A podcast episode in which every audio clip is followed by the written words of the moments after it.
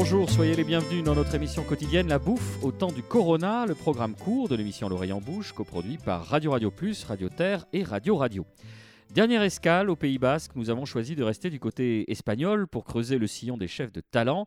Nous sommes toujours accompagnés par le chef bayonnais Lionel Elissal, flanqué du chef toulousain Michael Lecumberi, le fougueux potioc de la place d'Anlou, le tout sous la férule bienveillante de notre rédacteur en chef Nicolas Rivière. Alors Michael, dans la continuité de notre échange d'hier et de votre amour légitime pour les pinchos, vous nous parlez aujourd'hui de la Rilda. Mais de quoi s'agit-il? Pour moi, c'est le, pas le roi, mais c'est le pinchos par excellence. Le pinchos, c'est la pique. Donc, c'est trois éléments qui sont sur une pique. C'est une olive, un anchois et une, un guindillas. Alors, les guindillas, c'est des petits piments poivrons qui, qui, ont été marinés dans, dans du saumure. Et cul sec, on met ça dans la bouche. Et une fois qu'on a tout bien mâché, il y a la douceur, il y a la mer, il y a l'acide. Et là, on n'en a qu'une envie, se prendre une petite gorgée cul sec d'un cidre ou d'un tchakouli. Voilà, la soirée peut commencer. Ça commence à 17h30, 18h. Et là, on peut commencer à changer d'endroit et on peut recommencer un petit, un petit grill là. Et, et voilà. Est-ce que c'est pas euh, quand même euh, l'acidité qui domine? À un moment donné, oui. Euh, après, vous allez avoir un peu le côté salé de, de l'anchois de Guétaria, parce qu'autant prendre enfin de, de, euh, de, la région. Et l'olive arrivera en dernier, elle est la douceur. L'olive, c'est comme dans le dry martini. On va prendre, on met la petite olive, on va boire son dry martini, toute la chaleur va monter, puis à la fin, quand on va croquer l'olive, ça adoucit tout ça, et on n'a plus envie d'en prendre un deuxième. On a fait une étape, on a fait deux étapes, on a fait trois étapes. On s'est un tout petit peu gardé de marge, parce qu'à présent, on va prendre la route de Bilbao.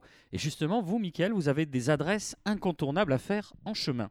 Oui, parce que je ne prends jamais l'autoroute. Je veux dire, le voyage fait partie des vacances, donc autant en profiter. C'est-à-dire, si on allait à un endroit, autant prendre une heure de plus et essayer de s'arrêter, voire deux heures. Donc, nous, quand on part à Bilbao, ben, on part de, de, Fontarabie, on passe à la frontière, et puis là, on, on fait la côte. Premier arrêt, on s'arrête à, on peut s'arrêter à Guetaria déjà, on, on, mangera un petit poisson sur la grille. Euh, on va un peu plus loin, on s'arrête à Lequetio. C'est une ville magnifique, c'est le petit Saint-Trope de, de, de, la région, sans la population de Saint-Tropez, mais c'est magnifique avec la presqu'île. Et là, il y a deux petites adresses. Leihope, L-E-I-H-O-P-E, on le marquera. Donc c'est une famille, c'est la, la, mère qui cuisine, le père qui sert en salle et le fiston qui ne pêche uniquement des chipirons. Et donc c'est la maman qui cuisine les chipirons uniquement à la plancha, huile d'olive sur du pain, petit morceau de pain, c'est 1,50€. Le chipiron, il est frais du, du, jour, ça fond dans la bouche, on en prend un, deux, trois, quatre, c'est euh, voilà, c'est le moment magique. Et ensuite il y a Lumencha Taberna, la taverne donc de, de Lumencha qui est pas loin, qui est à 200 mètres, où là on est dans le plus classique, ils sont huit derrière à cuisiner, les plats changent tout le temps, ils affichent les plats sur une ardoise au fur, et à mesure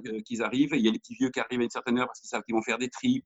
Ensuite, il y a les pieds de cochon qui arrivent. Voilà, ça n'arrête pas jusqu'à 1h du matin et c'est voilà, gourmand, c'est magique, l'ambiance, c'est euh, l'Espagne. Voilà. On continue la route de la côte et on arrive à Mundaka, Mundaka qui est connu hein, pour une vague. On se met sur, la grande place, il y a le fronton contre l'église, on voit les gosses jouer dessus, on est en train de manger sur à l'hôtel du port, un petit tout simple, euh, de la tomate avec du pain et de l'huile d'olive. On est sur la plus, une des plus belles vues du, euh, monde, devant la réserve euh, d'Ourdabaï. C'est un plaisir, on a envie de rester deux heures, trois heures. On continue et en 30 minutes, on est à Bilbao. Voilà, à Bilbao, on peut passer deux, trois jours. Voilà. Bah justement, euh, merci Michael. On est arrivé à Bilbao et là c'est Lionel Elissalde qui prend, euh, qui prend le relais. Où est-ce qu'on va manger euh, Lionel? Après, si on est vraiment gastro, on va, on va manger à Sourmendi, hein, qui est quand même un trois macarons jeune, euh, qui, a, une très belle cuisine basque, euh, néo-basque, parce qu'il est un peu, un peu funky rock'n'roll. Et moi j'aime beaucoup ce qu'il fait.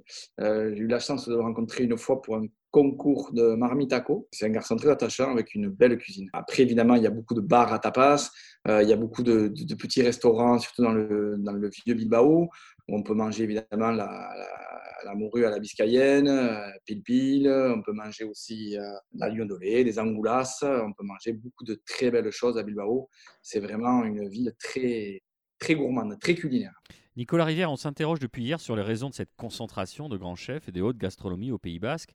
Alors Lionel Elissalde soulignait que le Pays Basque dispose d'une grande richesse de produits, mais il évoquait aussi et sans doute une dimension générationnelle. Oui, et cette question générationnelle est intéressante parce que si on la met un tout petit peu en perspective, on s'aperçoit qu'elle recoupe en fait l'histoire récente de l'Espagne, et j'entends par là euh, celle de l'après-Franco. Martin Berasategui, par exemple, est né en 1960, tout comme euh, Victor Aguinsonis de l'Assador Etchebarri. À l'autre bout de la chaîne pyrénéenne, en Catalogne, vous avez Ferran Adrià, l'un des papes de la cuisine techno-émotionnelle, ce qu'on a appelé en France cuisine moléculaire, qui est né lui en 62. Dans la même veine, Juan Roca, l'aîné des frères Roca, est né en 64.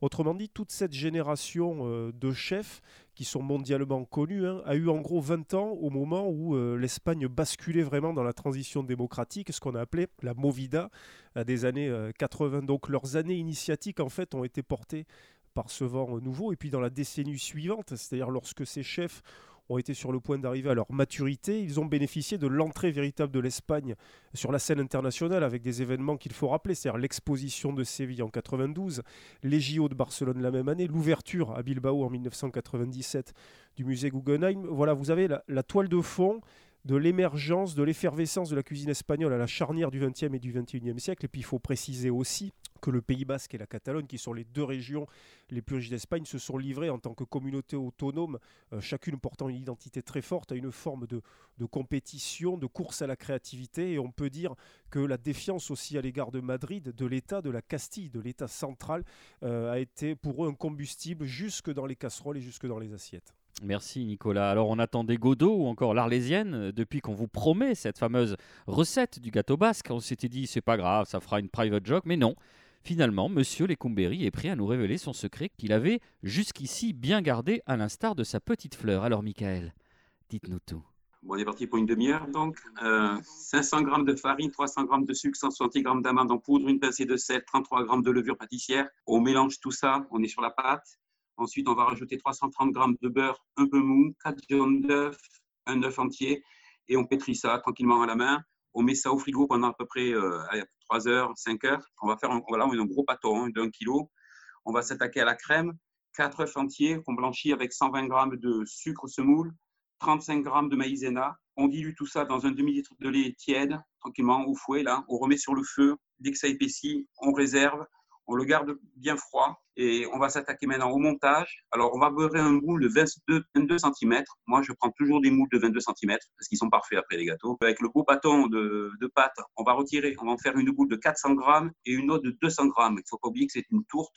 Donc, il va y avoir un fond de tarte et dessus, on va poser une petite tarte qui va être beaucoup plus petite que l'autre. On aplatit bien sur, euh, dans, son plat à tarte. Ensuite, on met sa petite crème, on rajoute, moi je rajoute un zeste de citron sur la crème une fois qu'elle est dans le plat, et on fait un petit muret, c'est là le plus dur, on va les louper, les premiers gâteaux basses, toujours on les loupe. On fait un petit muret d'une 1 cm de hauteur sur le bord et de 1 cm de largeur. Après, ça va gonfler avec la, avec la poudre. On referme, on passe, on met dessus donc la pâte, on met ça au four à peu près 140 degrés. Moi, je le, je mets à 180 au début. Dès que je mets le, gâteau, je descends à 140 et on part pour 50 minutes, sans oublier de mettre un jaune d'œuf dessus. Et on fait des petits dessins, ce que l'on veut, avec une fourchette à l'envers. Oh, superbe. Merci, Michael Lecomberi. Bravo. Merci à Lionel de nous avoir servi euh, de guide jusqu'ici. Merci à Nicolas Rivière. Merci à vous de nous avoir suivis. La bouffe au temps du Corona, c'est fini pour aujourd'hui. On vous donne rendez-vous demain dans un autre pays de cocagne, une destination mystère entre la Membrole sur Choisy et Condon. Donc entre l'Indre-et-Loire et le Gers, on a de la marge. Vous pouvez nous retrouver sur radio-radio-toulouse.net, Apple Podcast, SoundCloud, Mixcloud et Spotify. D'ici là, portez-vous bien.